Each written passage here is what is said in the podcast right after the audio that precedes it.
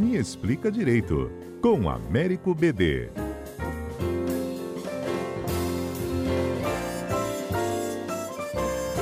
Américo BD, bom dia.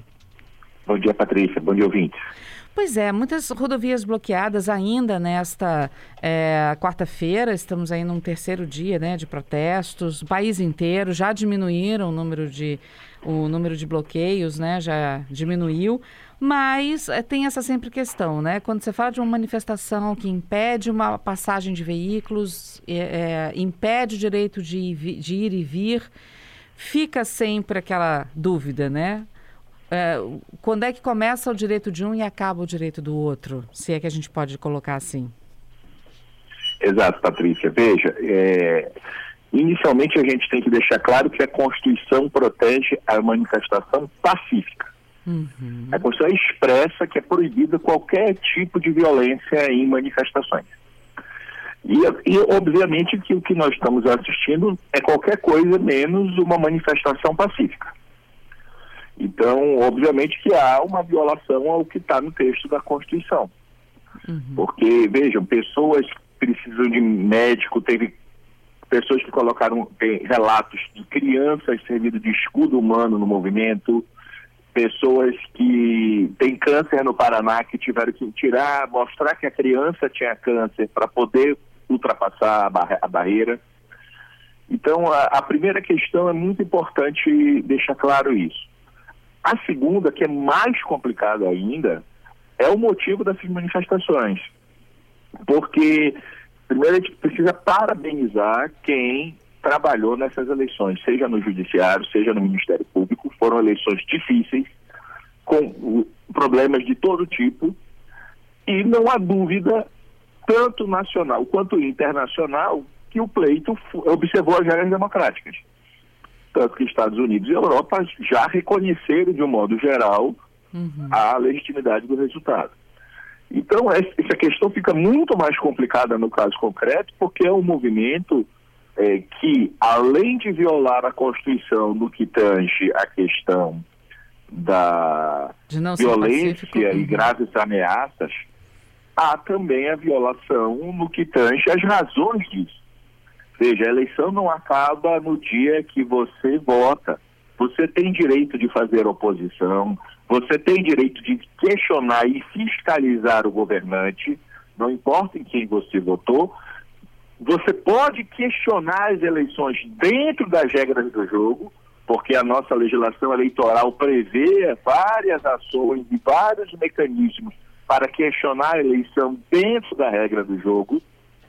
Mas o que nós estamos vendo aqui e agora são grupos que estão agindo completamente fora da legalidade. Uhum. Esse é o ponto. É, eu ia te perguntar também o que, que caracteriza uma manifestação pacífica. É só o, o, o, fato dos manifestantes não estarem armados, não ter briga? Porque o que a gente está vendo realmente é um, uma rusga feia em determinadas situações minimamente constrangedoras. Como essa, por exemplo, Veja. tem que mostrar que a criança está doente para poder passar lá no Paraná, né? Exato. Veja, qualquer, qualquer ato que você impeça alguém de ir e vir, já não é pacífico. Porque se eu estou impedindo, eu estou, eu estou obrigando com a minha vontade, eu estou violando o direito da pessoa de ir e vir. Uhum. Inclusive a nossa lei penal, por exemplo, no caso de greve, prevê o seguinte, você pode fazer greve, mas se você impedir quem quer trabalhar na greve, você comete crime. Então, o, o, ponto central da violência, o grave ameaça, é se você pode reclamar, você pode protestar, você pode boicotar. Na Alemanha tem o caso Luz, né? Você pode ter reações a determinadas situações.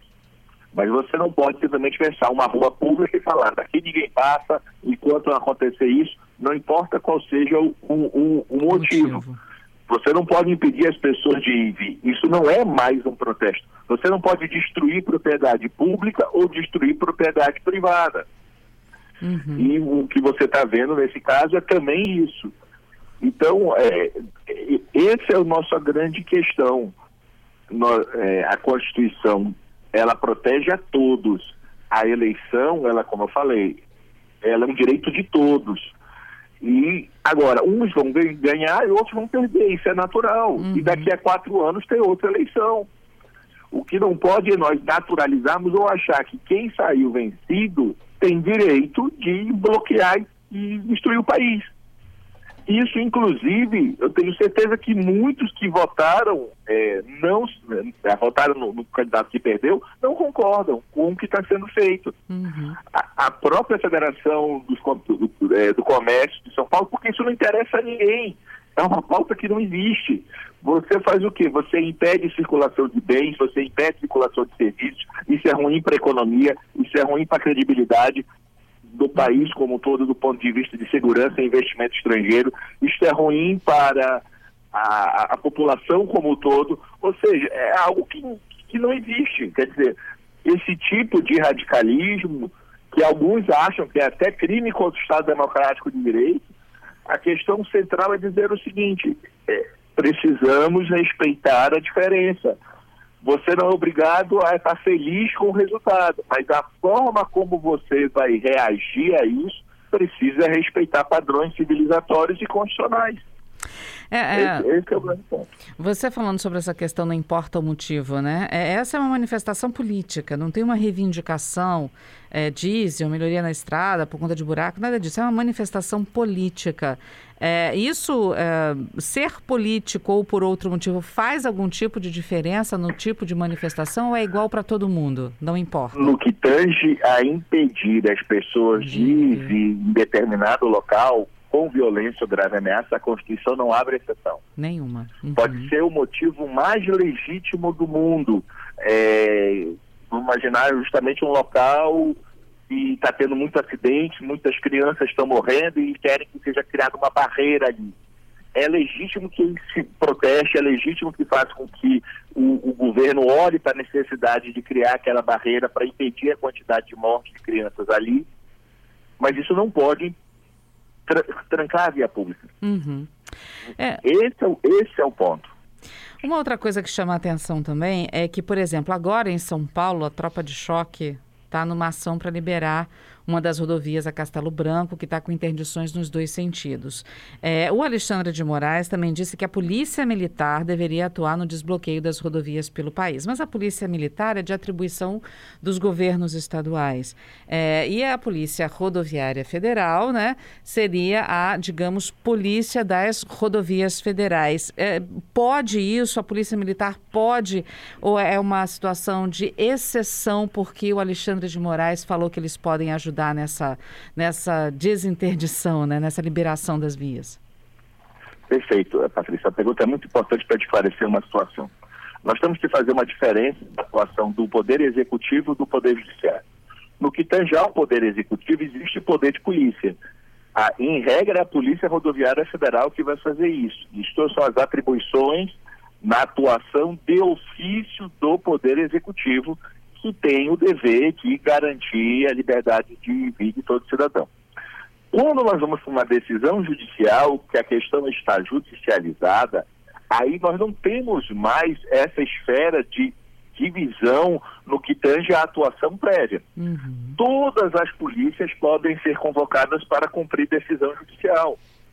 A decisão judicial, ela precisa, e às vezes até o exército, enfim, as decisões judiciais no Estado democrático de direito, gostemos ou não gostemos dela, podemos recorrer, podemos debater, mas precisamos cumpri-las. Uhum. Então se trata de cumprir decisão. Então não há nenhum problema do que tange ao que foi feito.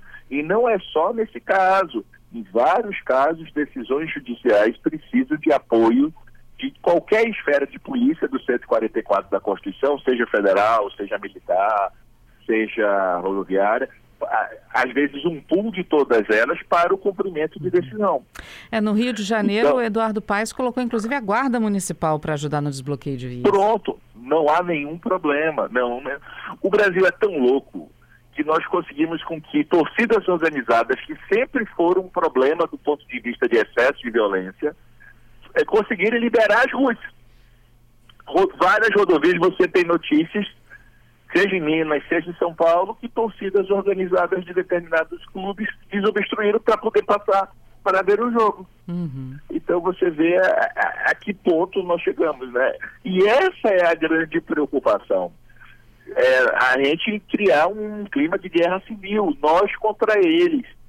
Quer dizer, o Brasil é um só, nós temos que entender isso. Quem pensa diferente não é meu inimigo. O fato de eu não concordar ou votar em alguém diferente não me torna melhor nem pior que ninguém.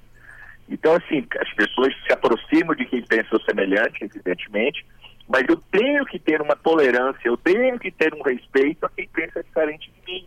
E essa tolerância e esse respeito não pode descambar para uma violência. Essa que é a grande preocupação, seja desse candidato, seja do outro candidato, seja de qualquer candidato, uhum. que se vá para radicalismos de grupos que não conseguem respeitar o, o, ser humano, a dignidade da pessoa humana e quem pensa diferente. E aí, com a atuação das polícias nessa força-tarefa para a liberação de vias, acaba caindo por terra aquela ideia de tentar resolver as questões da melhor forma possível. É, veja, é, é difícil o diálogo contra, às vezes, a situação que a pessoa está armada e já disse que não vai sair de lá. Uhum.